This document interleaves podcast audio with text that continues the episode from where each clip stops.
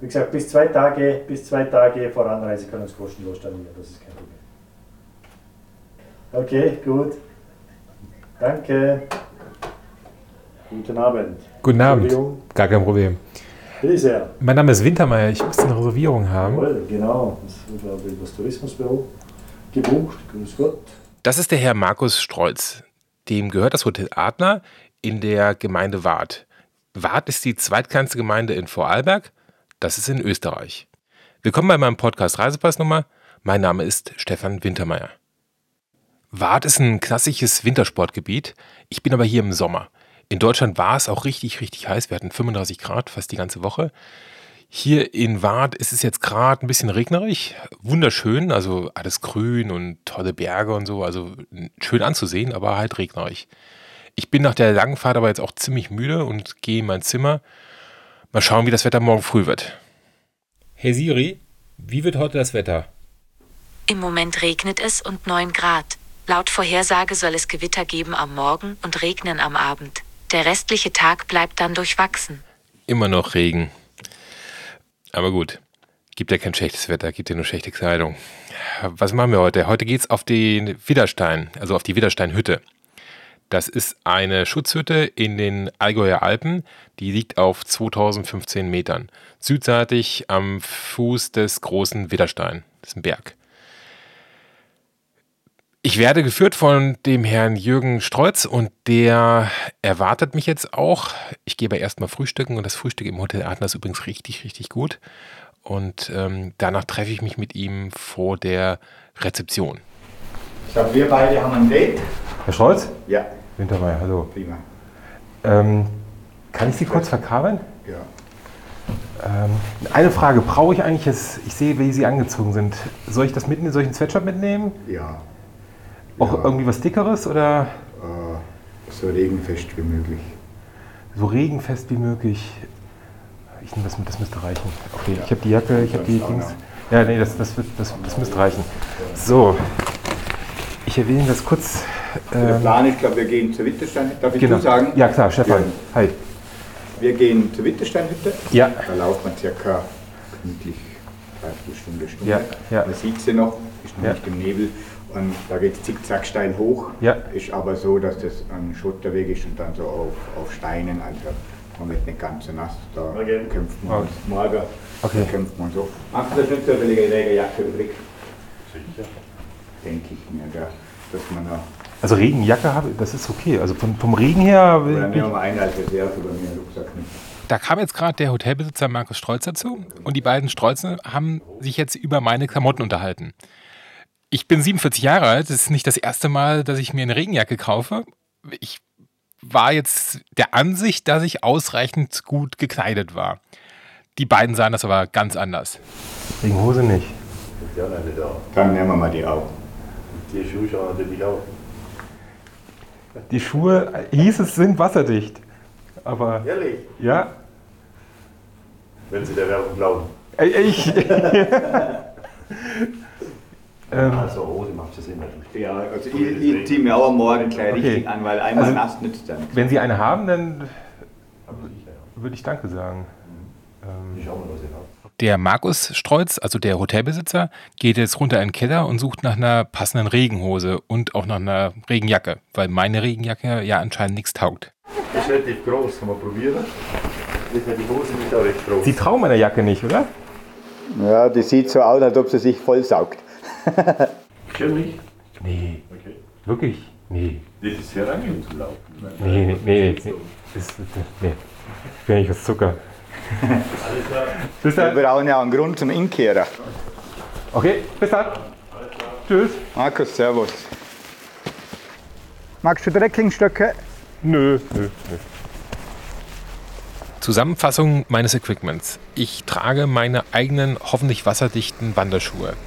Über meine Hose habe ich die geliehene Regenhose angezogen. Ich trage meine eigene Regenjacke.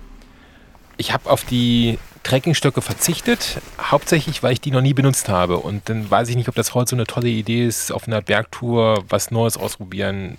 Lieber nicht. Auf den Regenschirm habe ich auch verzichtet, weil, also nee, Regenschirm, nee, nee, nee, das geht gar nicht. Aber jetzt kann es losgehen. Gut. Unser erstes Ziel ist die Wittersteinhütte. Das ist, wo die Fahne weht. Ah, okay. Das sind, die Wittersteinhütte ist auf 2000 Meter, knapp drüber. Und wir sind 1650, sind circa 350 Höhenmeter Diese Seilbahn, die ich da sehe, die wird benutzt für, für Getränke und und Lebensmittel. Ja. Okay. Wir gehen aus dem Hotel raus, biegen rechts ab, gehen über die Bundesstraße 200 und dann fängt da direkt der Wanderweg an. Rechts ist so ein kleines Häuschen, da ist diese Mini-Seilbahn drin. Und wir gehen aber links hoch. Es regnet natürlich. Ähm, man hört den Regen auch im Podcast und man hört manchmal auch das Rascheln der äh, Regenkleidung. Wir fangen gemütlich an. Immer so verführerisch, wenn es am Anfang gleich steil auf, rauf geht, dass man zu schnell losstartet. Man ist so eher in einem Wiegeschritt gemütlich unterwegs. Es wird noch zäh genug.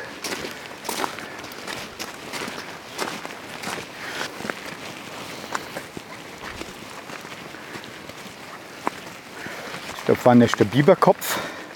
Das ist der südlichste Punkt von Deutschland.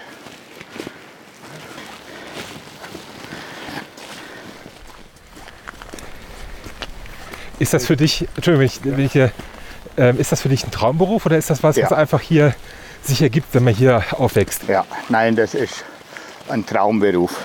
Als Kind wollte ich immer Skilehrer und Bauer werden. Das kam von dem Grund her, weil wir zu Hause eine Landwirtschaft hatten und mein Vater Skischulleiter war. Das war so mein, meine Vorstellung. Ich habe dann eine, äh, eine Lehre gemacht als Tischler und habe das sehr gern mit Holz gemacht, aber das Schlimmste war für mich dann im Winter, wenn der perfekte Schnee war, schönste Wetter in der Werkstatt zu stehen. Und nachdem ich die Lehre fertig gemacht habe, habe ich dann immer gewechselt mit im Winter Skilehrer, im Sommer in der Tischlerei. Und so mit Mitte 20 war ich dann eigentlich so ein bisschen der Vorreiter in Sachen Abenteuersachen. Also ich mache sowas seit 25 Jahren und so Mitte 90 wurde das Wort Outdoor so kreiert. Ja. Und ich habe dann als junger Mann angefangen, wir haben eine, von der Landwirtschaft her eine Alphütte, da habe ich dann quasi kleine Gruppen gehabt. Vier bis sechs Personen haben mit denen äh, wochenlang Abenteuer gemacht. Und das hat sich so immer weiterentwickelt. Und dann kam das Canyoning dazu, das war dann so gesehen äh, so ein bisschen der exotische Durchbruch. Das war Äh, zu der Zeit Kannst du mir gerade mal erklären, was das jetzt hier ist? Wir stehen jetzt vor einem Elektrozaun und in dem Zaun ist ein Tor für Wanderer. Und auf diesem Tor steht ein Warnschild. Also da sind Alpen und, und da laufen die Rinder und die Kühe frei rum. Ah, Die okay. sind jetzt aber alle runtergezogen, Ja. weil das ist immer so stufenweise. Also die kommen im Frühling, dann fangen sie unten an, dann fressen sie sich bis hoch und ab Mitte August gehen die wieder sukzessive runter. So haben die immer äh, junges, frisches Gras. Achtung, Weidevieh, Abstand halten. Ist das Land jetzt eigentlich, gehört das den Bauern oder ist das. Ja, Und wir dürfen aber trotzdem rübergehen. ja, also da ist ein Wegerecht drüber, also ein alteingesessenes Wegerecht, Ja. weil die Wanderwege schon 100 Jahre da auch sind. Oder? Und, und dadurch ist es kein Problem, aber das Gebiet gehört den Bauern. Äh, deshalb die rechtliche Sache, wir dürfen durchlaufen, Ja. aber der Bauer muss den Weg nicht vor seinen Kühen absperren. Was ist das hier für eine Markierung auf dem Stein? Äh, Also wir haben äh, in Vorarlberger offizielle Markierung und die Wege sind mit weiß, rot, weiß oder weiß, gelb, weiß oder weiß, blau, weiß gemacht. Und rot ist mittel, blau ist schwer und, und gelb ist, sind leichte Wege. Ah, Also gelb sind so die Wege, würde ich jetzt mal sagen, so familientauglich, zum Ja. Teil auch noch kinderwagentauglich. Rot ist so mittel, ja. Also ein, ein Pfad und zum Beispiel auf dem Witterstein hoch geht auch ein Weg. Der wäre dann blau markiert. Da weiß man dann, dass, man, dass das technisch schwerer ist, steiler ist. Alpine Gefahren dazu kommen, wie Steinschlag oder so, wo man dann einfach schon geübter sein muss.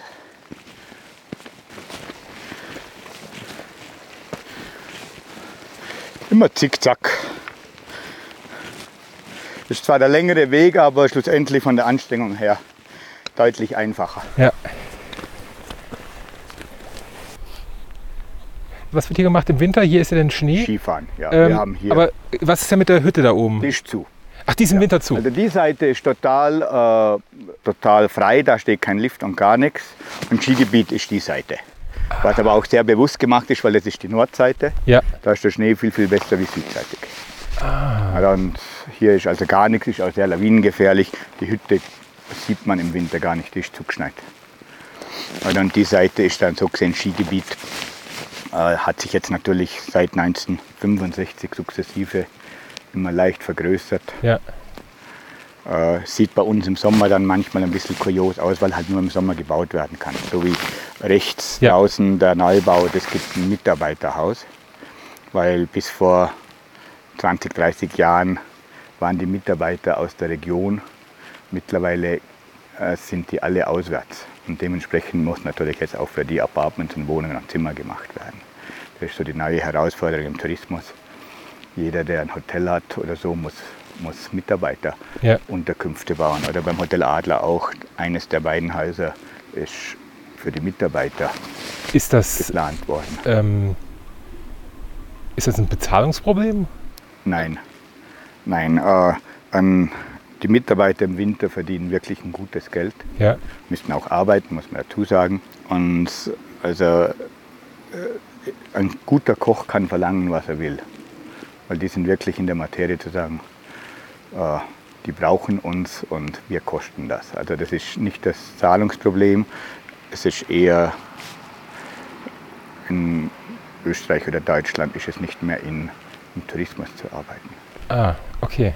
Ja, es, ist, es wird hauptsächlich immer mehr von Auswärtigen dann gemacht. Aber es ist keine Geldsache. Also wenn ich im Tourismus gut bin und irgendwo als Kellner arbeite oder als Koch, habe ich einen besseren Zahltag, wie wenn ich in der Industrie arbeite. Mhm. Aber es ist halt von den Arbeitszeiten her ungeschickt morgens anfangen, vielleicht mittags drei Stunden frei, am Abend bis elf oder zwölf arbeiten. Ja. ja. Das, also wir sehen das bei den Einheimischen ganz wenige sind im Tourismus. Es ist schon gar so, dass Familienbetriebe Probleme haben, dass die Betriebe übernommen werden. Es ist ein Wandel, aber das ist in ganz Tourismus in ganz Europa dasselbe Problem. Ja. Mal gerade was anderes. Ich höre die Kuhglocken. Das muss den Kühen doch auf den Nerv gehen. Äh, Gibt's hat sich da jemand mal Gedanken drum gemacht? Oder? Sicherlich, sicherlich, äh, weil es gibt ja auch so Gerichtssprüche, dass die Kühe keine Glocken mehr tragen dürfen oder so. Äh, ich denke, sie sind es gewohnt und messen lässt sich das sehr gut bei der Milchleistung. Ah, okay. Also fühlt sich eine Kuh nicht wohl, Ja. fühlt sie sich gestresst, dann frisst sie nicht gut Ja. und dann gibt sie weniger Milch. Und ich, ich kann jetzt auf keine Studie verweisen, Ja. aber ich bin mir sicher, dass es da Studien gibt, äh, äh, was macht eine Kuh, wenn sie die Glocke anhat, gibt Ja. sie mehr oder weniger Milch am Abend und das ist wirklich eins zu eins ablesbar. Eine Kuh, wenn sie sich gestresst fühlt oder am Tag getrieben wird oder auf die Alpe muss, oder so, dann gibt sie am Abend einfach ein Drittel weniger Milch. Und deshalb glaube ich, dass es sie gar nicht stört. Und die Glocken sind deshalb wichtig, weil wenn Nebel ist, findest du die Kühe nicht. Die Alpen sind so groß und, und da musst du ja alles durchlaufen. Ja. Und hast du einen Nebel, dann hörst du irgendwo ganz zart Ding, Ding, Ding, Ding und dann weißt du, in welche Richtung du laufen musst. Und das Klingeln, wie man da jetzt hört, geht auf 300, 400 Meter Entfernung. Aber jetzt Alpabtrieb haben sie dann so große Glocken an. Ja.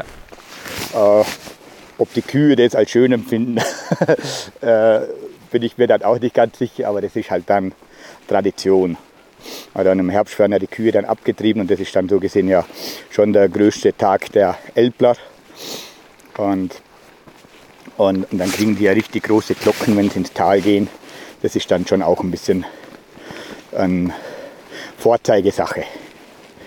Aber da gibt es ganz strenge Linien. Man darf die Kühe nur schmücken, wenn man im Sommer keinen Unfall hatte.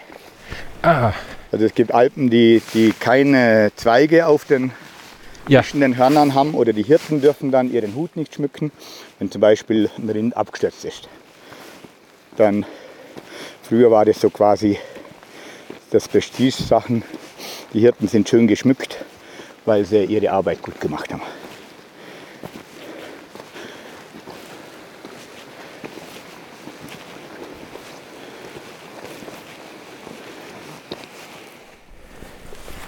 Ich habe gerade einen erschreckenden Gedanken.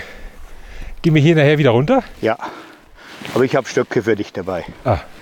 Du wolltest keine, aber zum Runtergehen ist angenehm. Ich dachte schon gerade, hoch ist ja noch okay, aber runter? Das klappt schon.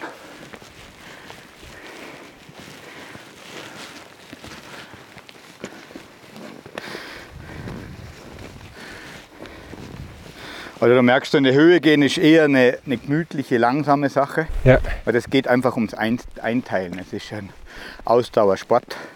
Und das Allerschlimmste ist, schnell anzufangen und dann nicht mehr zu können. Und man sollte ein Tempo wählen, wo man schon auch eine Stunde durchlaufen kann. In dem Moment, wo man mal anfängt, stehen zu bleiben, alle paar Minuten kommst du nicht mehr vorwärts. Und man schlürft so eher am Anfang den Berg hoch. Ja, es muss ja für dich deutlich schlimmer sein als für mich. Weil ich nehme an, du kannst hier auch dreimal so schnell hochlaufen. Ja, aber dann, dann ist das Gefühl ja gar nicht mehr da. Oder das gibt es so als neue Sportart, das Trailrunning. Da sind dann die Leute, wo das dann wirklich so im, im Lauftempo machen. Aber da geht es um Sport und, und Wandern und Bergsteigen ist aber eher ja Gefühlssache.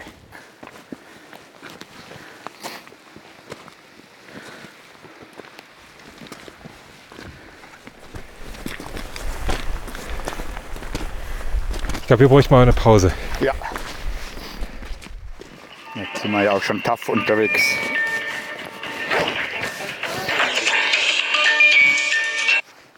Jo. Jürgen wird hier gerade von seiner Frau angerufen. Und ich war, ehrlich gesagt, ziemlich froh über diesen Anruf, denn der gab mir die Chance, mal zu verschnaufen. Ich habe mich rumgedreht, ins Tal geschaut und die Landschaft genossen. Der Aufstieg ist anstrengend. Also vor allen Dingen, ich sitze ja normalerweise am Schreibtisch und ich wandere nicht die Berge hoch. Also es ist schon eine sportliche Leistung. Aber ähm, alles noch Ja. im machbaren Bereich. Gut, dann bis nachher. Prima, tschüss. Kann ich mir gerade mal die Flasche Wasser dir? Ja, Äh, jetzt muss ich mir gerade mal sagen, wo die. ich ziehe gerade schnell aus. Die ist auf der Innenseite. Kommt man nicht dran.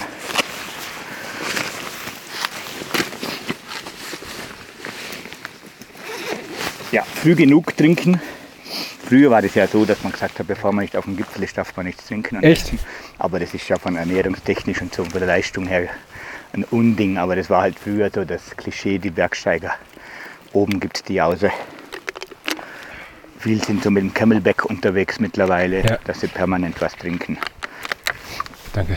Und man sollte ja trinken. Also das ist ja, ich bin jetzt auch der Typ, der nie Durst hat. Ich muss mich dann auch immer dazu zwingen, was zu trinken. Und gerade wenn es warm wird, braucht man da viel Ja. trinken. Ja. Wir haben immer im Herbst veranstalten wir im September die Seven Summit Tour. Da laufen wir um über alle Berge, wo man da rundum sieht, über sieben Gipfel. Läuft man so, also meine Liga so 18 bis 20 Stunden. Wie, ihr lauft über die Gipfel rüber? Ja. Also da, den Grat, den ich jetzt sehe, da lauft Ja, ihr. das, oft geht es auch hinten wieder runter und dann vom nächsten wieder hoch. Also das wäre zu schön, wenn das von Gipfel zu Gipfel gehen würde. Ja. Sondern, äh, die Berge sind ja dann oft so, dass es einen Aufstieg gibt, muss wieder runter Ja, ja. und einen queren wieder hoch. Sind, sind so knapp 50 Kilometer, 4000 Höhenmeter. Und, und wir haben da, wo wir das erste Mal gemacht haben, war von mir ein Kollege dabei. Und der ist also echt durchtrainiert und wir hatten einen Tag von morgens bis abends. Also es geht nachts um zwei los, man läuft dann bis am Abend um, Ja. um zehn sowas. Und, und der hat an dem Tag sieben Liter getrunken Ja. und hat vier Kilo trotzdem verloren. Also nur am Wasserhaushalt. Also da sieht man, wie viel man eigentlich braucht. Sag mal, sind das, sind das Murmeltiere? Ja, genau. Gut erkannt. Zwei kleine. Also wenn, wenn schön Wetter ist, sitzen die auf dem Bau und die pfeifen dann auch schon. Und die, wenn du auf dem Weg bleibst, die sind das gewohnt. Wenn du auf dem Weg bleibst, machen sie gar nichts. Gehst du fünf Meter weg vom Weg, fängt ihr Territorium an. Aber gut erkannt, ja. Im Regen sind sie jetzt nicht mehr oft draußen. Die fressen jetzt ja den ganzen Sommer sich einen Speck an. Ja, die, stimmt, die machen Winterschlaf, ja. Dann. ja. Noch nie welche gesehen. Aber das sind zwei kleine, da sehen wir vielleicht noch größere dann.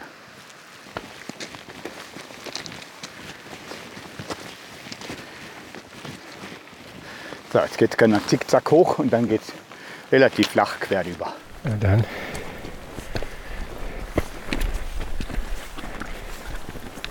Ist hier eigentlich Strom auf dem Draht? Ja. Drum so ein Griff zum Aufmachen.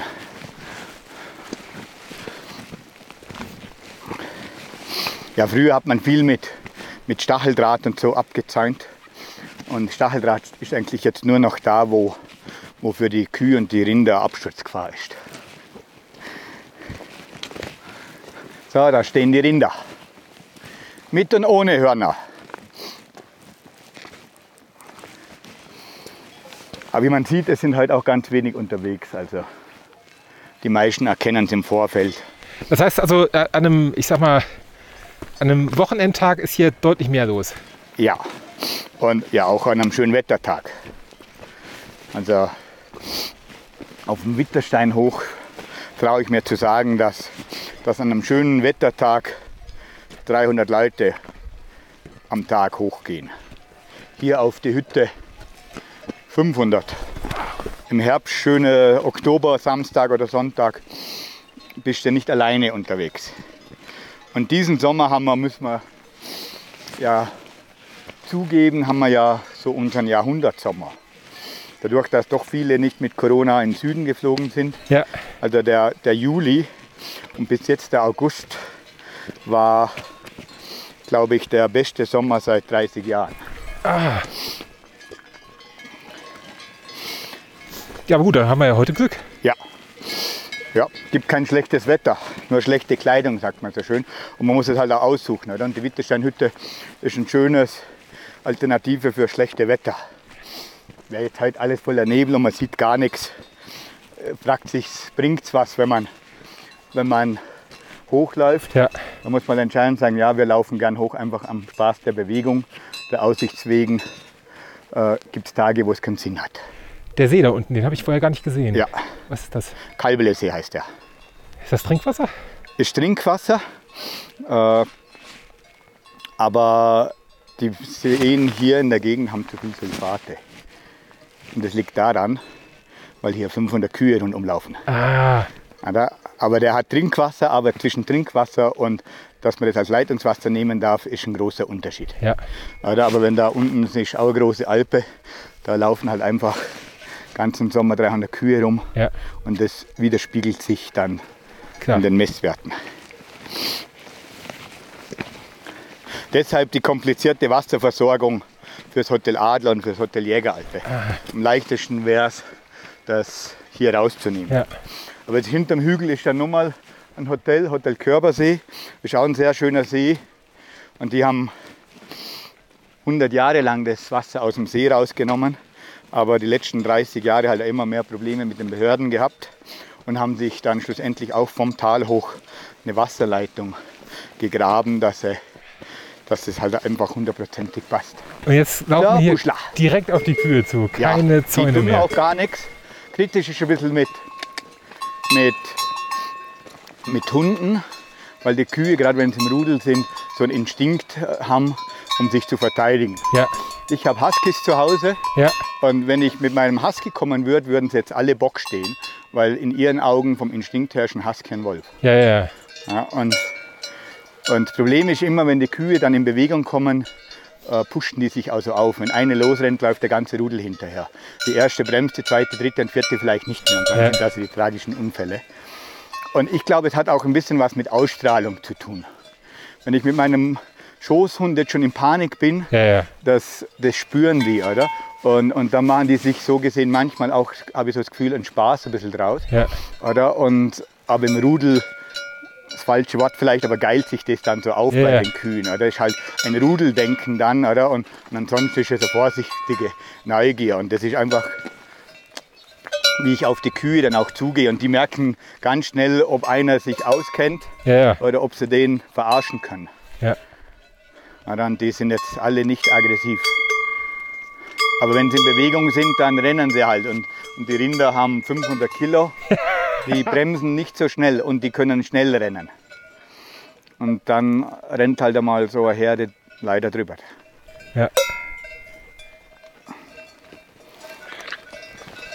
So, Wittersteinhütte. Jetzt sind wir die Einzigen hier. Das ist ja perfekt. Ankunft Widersteinhütte. Und das ist ein, ich weiß gar nicht, wie ich es beschreiben soll, das ist ein unheimlich tolles Gefühl. Weil wir uns halt so angestrengt haben. Also ich habe mich angestrengt. Für den Jürgen war das ja wahrscheinlich ein besserer Spaziergang. Und jetzt stehen wir vor dieser Hütte. Äh, ich will sie jetzt nicht vergleichen mit der Hütte vom Almö in Heidi, aber so ähnlich ist es auch hier. Drumherum ist halt nichts. Wir sind auf 2015 Meter Höhe. Das ist nur diese Hütte. Vor der Hütte stehen so ein paar Bierbänke, da drüber oder daneben Sonnenschirme. Aber da es heute regnet, ähm, gehen wir direkt rein. Werden hier die Schuhe hingehangen? Die, wo übernachten, ja. Ah. Weil dann ist es immer so, dass oben dann die Lager sind, wo man schläft oder so und, und da geht man dann nicht mit Bergschuhen hoch. Okay. Wir sitzen jetzt in der Hütte, bestellen uns was zu trinken und da wir gerade die einzigen Gäste sind, setzt sich der Hüttenwirt Peter Jochem mit zu uns und wir unterhalten uns. Ihr wohnt hier oben, ne? Ja. Und wie oft äh, bekommt ihr Nachschub? Täglich. Man wollen täglich. Also mit der Materialseilbahn ja. kommt alles hoch. Die Lieferanten Totalstation. Und wie wir es brauchen. Also. Und ihr ruft an und die laden das rein und die wurde. Nein, die unten sind Tiefkühltruhen und, und, und Kühlschränke, die laden das da ab. Ja. Und zwei oder drei Mitarbeiter schlafen unten da, der Talstation, also Madler. Die nehmen dann die Sachen mit hoch. Die fahren am, okay. am Abend runter, am Vormittag hoch. Die einen um 9 Uhr, die anderen um 11 Uhr. Das heißt, so eine Hütte braucht viel Personal? Ja, schon, ja. Also, wir sind jetzt halber fünf Mitarbeiter, habe ich. Ja, wir haben ja Übernachtungen auch, oder? Ja. Und der Tag fängt um 6 Uhr an ja. und endet um 11 Uhr für mich. Und ist das hier denn abends, wie habe ich mir das vorzustellen? Ist das äh, Partystimmung oder Nein. ist das alle sind, Nein, alle sind müde? das ist vorbei. Pa also Party gibt es nicht, weil um 22 Uhr ist Schüttenruhe. Ja. Und die Wanderer sind ja eh müde. Und die müssen ja morgen früh wieder weiter. Ja. Und na Party. Und jetzt, wie ist jetzt die Corona-Situation? Ähm, können die hier schlafen? Nur weniger oder wie 50 das? Prozent. Auslastung ist eigentlich nur noch 50 Prozent. Ja. Weil wir müssen auf die Abstände achten. Und wenn es je nachdem, Familie passt zusammen, kann man zusammenleben. Und sonst auseinander. Normalerweise haben wir 26 bis 28 Mhm. Übernachtungen. Und jetzt sind es halt immer nur 14, 15. Die Leute müssen sich vorher anmelden? Ja, Oder? nur mit Reservierung. Sonst geht gar nichts mehr. So wie früher. Einfach kommen. Das ist schon lange vorbei.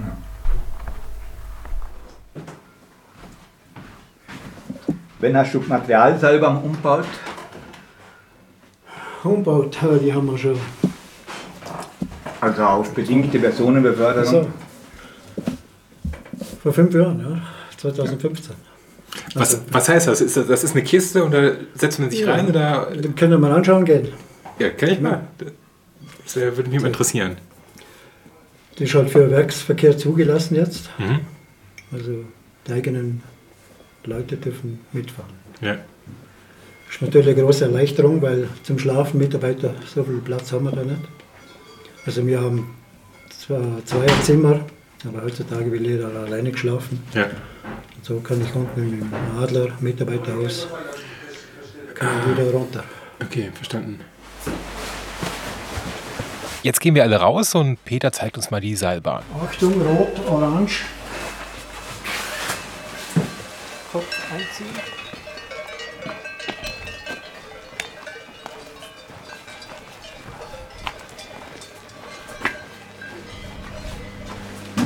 Hier, das ist der moderne Aufzug. Seilbahn. Also da mitfahren ist immer noch ein Abenteuer. Ich wollte sagen, also das ist schon noch, das ist schon noch was Abenteuerliches. Wie, wie lange Ich braucht kann, ihr? ich kann dich runterlassen. Nee, danke. Da gehe ich lieber. Du wolltest schon eine Geschichte. Ein Abenteuer. Ja, ja.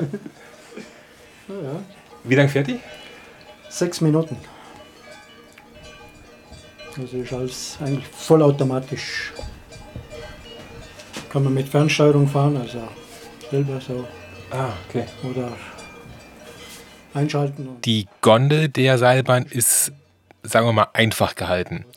Das ist eine Metallkiste. Ich nehme an, das ist Aluminium, ich weiß es aber nicht. Ungefähr zwei Meter lang, ungefähr einen halben Meter breit. Und die Bordwandhöhe würde ich auch schätzen, so auf einen halben Meter. Ich weiß es nicht genau. Da sind aber weder Sitze drin, noch irgendwie Kurzzeug oder sowas, sondern man setzt sich wirklich dann in diese Kiste rein und muss sich dann irgendwie an der Bordwand festhalten. Technik, Steuerungstechnik. Und die Stange ist ein Klopfer. Die Stange, das ist, wenn äh, es äh, stark windet, Westwind kommt und du fährst runter, in der Mitte kommt dann das Talseil, heißt das andere. Zugseil, Talseil. Das kommt dann unter Kiste her und dann musst du es abwehren. Ah, okay. Also das ist mir schon zweimal passiert. Das erste Mal wusste, wusste ich das auch nicht. Habe ich das mit der Hand gemacht, bis ich Blutig war Blut, also und seitdem bleibt der Stock immer drinnen. Dann kannst du das Seil abwehren. Wir gehen jetzt wieder raus und unterhalten uns noch ein bisschen über die Kühe. Ja, die haben, sind natürlich hier auch im Paradies. Die fressen das beste, Ja. die besten Kräuter. Ja. Alles was. Es gibt dann mal gute Milchkühe. Ja. Die fressen Alpenrosen, Enzian. Das schmeckt man auch im Käse, also ob, was die fressen. Ja. Also der, der Bergkäse, der im Winter gemacht wird mit Heu, äh, schmeckt anders wie auf den Alpen.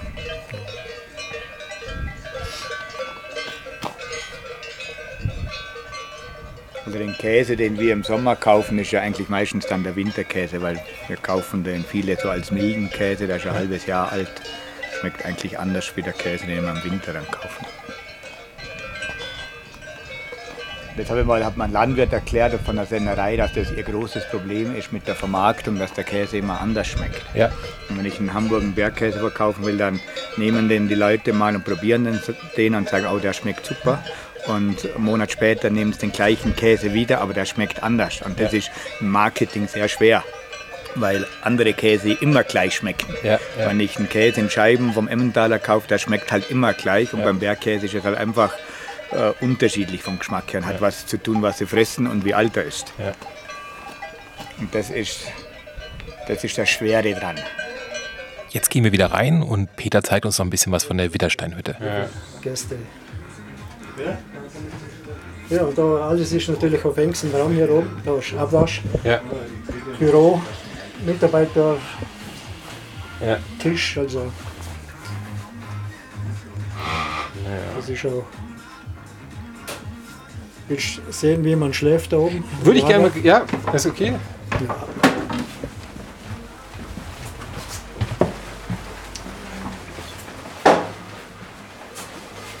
Welche Schuhe anlassen oder? Ja, die Sch-. Die Spiegelstein. Wer da hochkommt, kommt auch auf den Winterstein. Oh, ist ja schon kühl. Gott sei Dank, schön frisch. Ja. Ja, so schlafen die. Okay. Früher war das äh, ein 20er-Lager. Ja. Also noch auf dem Boden. Ja. Das haben wir jetzt erhöht. Und jetzt sind, da, sind es Zwölfe, wo Platz haben. Ja. Und durch Corona jetzt natürlich, wenn zusammenpassen, dann geht's. Und sonst muss man wieder eine Matratze auslassen. Also wenn da jetzt eigentlich nur acht Platz sind. Ja. Und da haben wir also drei, drei, vier, acht, neun, fünf. Ah ja, okay. Jetzt sollen wir mal schauen, dass das alles von den Abständen her passt. Ja. Halt nicht zu viele Leute sind. Ja. Wieder runter. Hinten sind wir ziemlich zwei. Ah, okay. Ansonsten gibt es da nichts. Du darfst nicht in die Küche. Meinst du? Kann ich mit, oder? Ja, du darfst natürlich. Schau dir das an, wie wir. Haushalten. So sind wir am Putzen. Ja. Natürlich ja, nichts los. Können wir wieder mal putzen.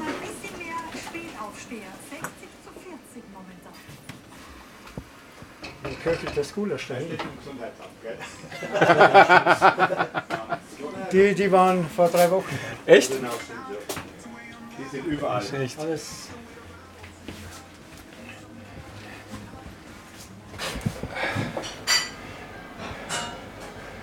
Ja, sollen wir wieder runter?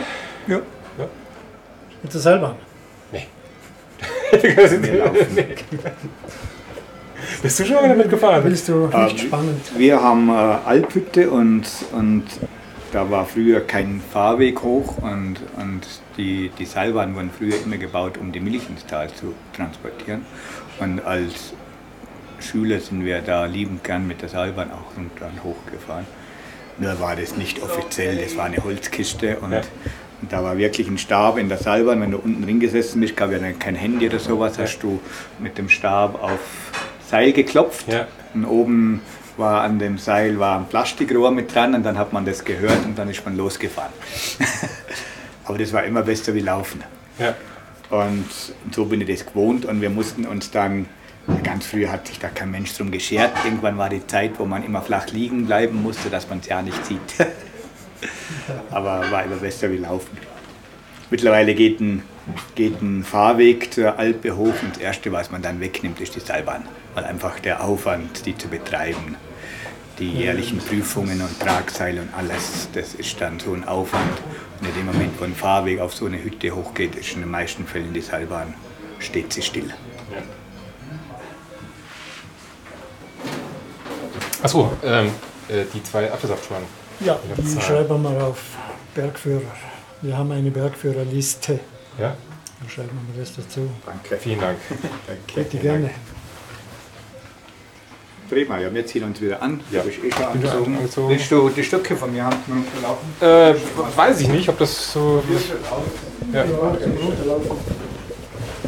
Die Knie entlasten. Okay. Probier's mal aus. Peter, danke schön. Peter, danke. Danke auch. Wir sehen uns. Jo, kommen wir. Ich glaube, wir kommen schon gar trocken haben. Auf dem Weg nach unten spreche ich mit Jürgen über alles Mögliche. Unter anderem frage ich ihn auch nach seinen Canyon-Touren. Erzähl mir mal, du, du sagst Canyon-Tour. Was, Ja. was ist eine Canyon-Tour? Canyoning heißt, wir, wir gehen durch eine Schlucht. Wir, wir rutschen über die Steinplatten in die Pools hinein. Wir springen hinunter. Wir seilen uns durch die Wasserfälle ab. Das heißt Neopren. Ja, also zum, zum Start-Equipment gehört ein Neoprenanzug. Man kriegt so einen Klettergurt, einen Helm dazu. Man kriegt spezielle Canyoning-Schuhe, die äh, wirklich eine Sohle haben, um nassen Fels gut laufen zu können. Und bei uns ist so, dass unsere Basis so gesehen direkt am Start der Canyoning-Tour ist. Da macht man Einschulung, ein Abseiltraining und dann gehen wir über die Straße und starten mit einem kleinen Sprung ins kühle Nass. Und und das sehr schön ist so die Kombination zwischen eigentlich Fels und Klettern und Abseilen und Wasser. Ja. Und das ist, äh, weiß nicht immer, wie ich so sagen soll, aber das ist so ein, ein Kindheitsgefühl, mit Schuhen durch den Bach zu laufen. Das Ja. ist sowas, wo wir nie durften. Ja. Unser Ziel früher als Kind und Jugendliche war, am Bach zu spielen, aber nicht nass zu werden, weil nasse Schuhe war früher No-Go. Ja. Und das ist so richtig ein Kindheitserfüllungstraum, äh, mit, mit Schuhen durchs Wasser zu stapfen. Das ist ein äh, super schönes Gefühl. Und dann äh, bei unserer Touren sind viele Wasserfälle, weil bei uns in den Bergen geht es halt immer steil runter. Ja. Und, und da seilt man sich dann wirklich voll durchs Wasser ab. Siehst, wir laufen jetzt auch unbewusst neben dem matschigen Weg, oder? Ja, Das ist, wenn er, wenn er ein schöner Weg ist, würde man auf dem Weg laufen, aber so weicht halt jeder aus, oder?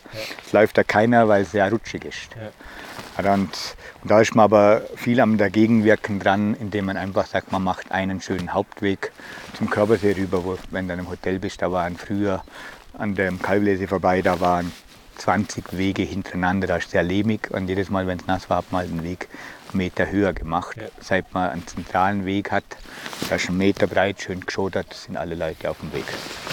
Ist allen geholfen. Man muss halt einmal dann den Eingriff machen und sagen, wir machen einen schönen Weg. Weil die Leute kommen ja trotzdem. Ja. Und so kann man das dann doch ein bisschen bündeln.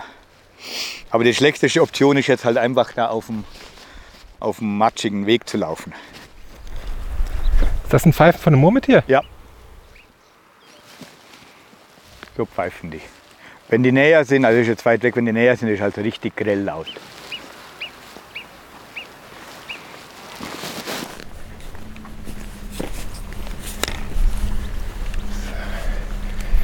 Ja, vielen Dank für die Stöcke. Das ist tatsächlich. Äh Zum Aufwärtslaufen ist das super. Gut. Hochlaufen werden sie meistens, meistens ein bisschen überschätzt. Vor allem, wenn es dann, dann felsiger wird, sind sie im Weg. Also wenn ich in dem Moment, wo ich einmal mit den Händen zugreifen muss, muss ich die Stöcke wegtun, ja. weil da ist jeder gute Griff einfach besser in der Hand zu haben, wie irgendwie versuchen mit den Stöcken da noch was zu erfinden.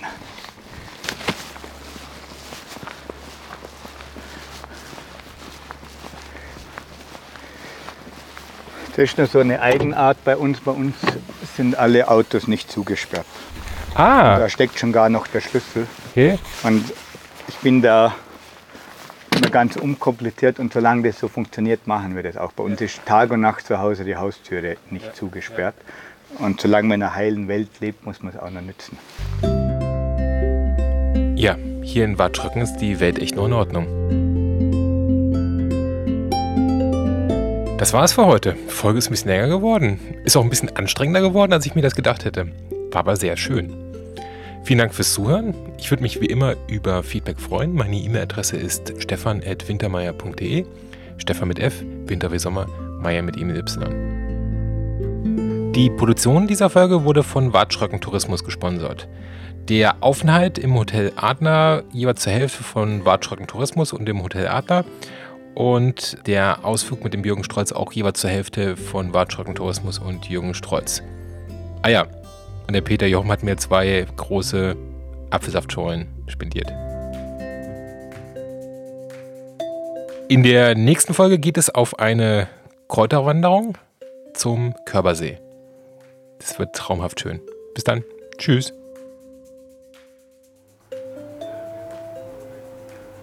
Ich gebe es ja ungern zu, weil ich befürchte, ihr habt mit der Regenjacke recht gehabt. Ja. Das, das ärgert mich ein bisschen, dass ich da als Stadtkind auf so einen dummen Fehler reingefallen bin. Ich habe gedacht, das wäre eine Regenjacke. Ja. Aber anscheinend gibt es ja nochmal Unterschiede. Richtig Gorotex ist dann schon was anderes. Weil wenn sich das so voll sagt, dann, dann ist eine Kombination von innen Schwitzen an. Ja, ja. es ist alles noch okay, aber es ja, ist. Ja. Äh, ähm, ja, bei der Entfernung ist es überschaubar. Zur Not ja. kommt man halt nass heim und zieht sich wieder um.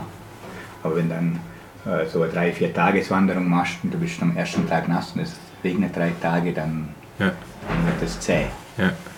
Zieht an der Moral.